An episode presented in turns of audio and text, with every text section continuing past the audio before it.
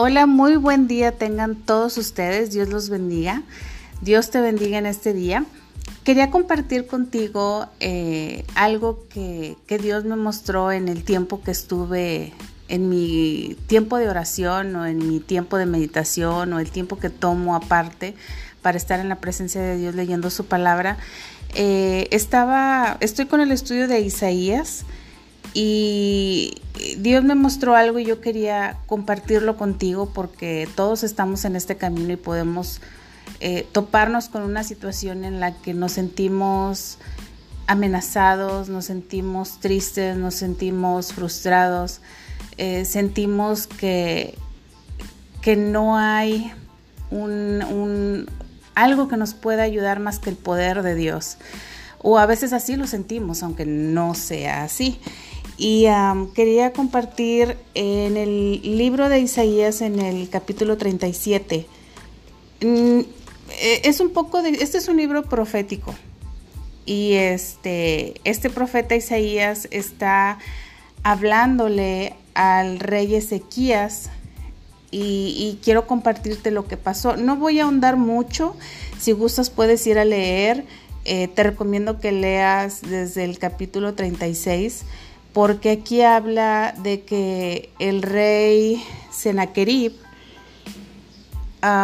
casi casi que estaba amenazando y amedrentando al rey Ezequías. Eh, Ezequías era eh, rey de, de, Judá en ese entonces. Y el profeta Isaías vivía en estas tierras con el rey Ezequías. Entonces, el, el rey Sennacherib mandó unas cartas al rey, a este rey de Ezequías, casi casi que amenazándolo de que, de que quién era él y quién era su Dios, eh, para sentir como que le pueden ganar a él. Ahí puedes ir leyendo tú la historia. Pero el punto al que quiero llegar es que llega un punto en el que Ezequías recibe estas cartas que, que eh, manda a través de sus sirvientes. Eh, bueno, es un escriba, son dos, tres personas que le mandan estas cartas.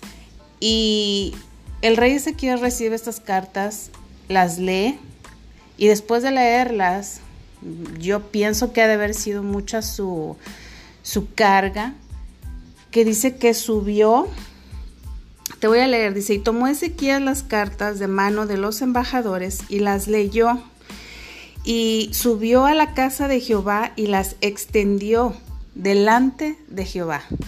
Estoy leyendo el capítulo 37, versículo 14.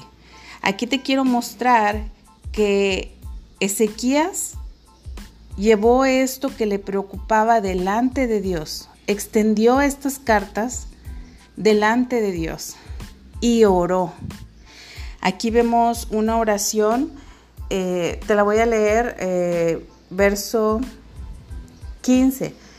Entonces Ezequías oró a Jehová después de que subió a su casa y extendió delante de Jehová estas cartas, oró y le dijo, Jehová de los ejércitos, Dios de Israel, que moras entre los querubines, solo tú eres Dios de todos los reinos de la tierra, tú hiciste los cielos y la tierra, Inclina, oh Jehová, tu oído y oye. Abre, oh Jehová,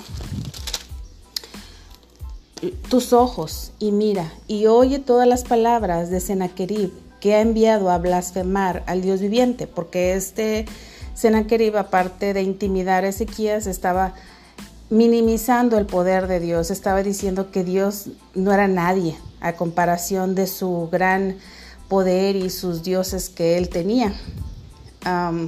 Después que, Ezequiel oró, Dios respondió y respondió a través del profeta Isaías. Isaías estaba, no estaba en ese momento con Ezequías, es decir, no estaban en, la misma, en el mismo lugar, pero aquí dice en el versículo 21, entonces Isaías envió a decir a Ezequiel, así ha dicho Jehová, Dios de Israel acerca de lo que me rogaste sobre Sennacherib, rey de Asiria. Dios usó al profeta Isaías para responder una oración de este rey Ezequías que se sentía, yo, yo estoy segura que se sentía mal por toda esta situación y estuvo rogando en la presencia de Dios y poniendo delante de, Dios esta situación y, y Dios le responde su oración a través del profeta Isaías. Y no solamente le da la respuesta acerca de lo que estaba ah, rogándole Ezequiel. Y bueno, eh, la respuesta, en resumen, es la victoria. En el, me voy a saltar hasta el verso 26. Dice, ah, ¿no has oído decir que desde tiempos antiguos yo lo hice, que desde los días de la antigüedad lo tengo ideado y ahora lo he hecho venir. Y tú serás para reducir las ciudades fortificadas a montones de escombros. Aquí hay tres puntos que yo te quiero compartir que Dios me habló. El primero es que no importa por lo que estés pasando, generalmente, y no debería de ser así, pero generalmente acudimos a Dios cuando cuando estamos pasando por algo que no podemos con nuestras fuerzas cambiar. Cuando ya no depende de nosotros, cuando el problema es muy grande, cuando no sabemos qué hacer ni con quién ir, es cuando nos acercamos a Dios erróneamente.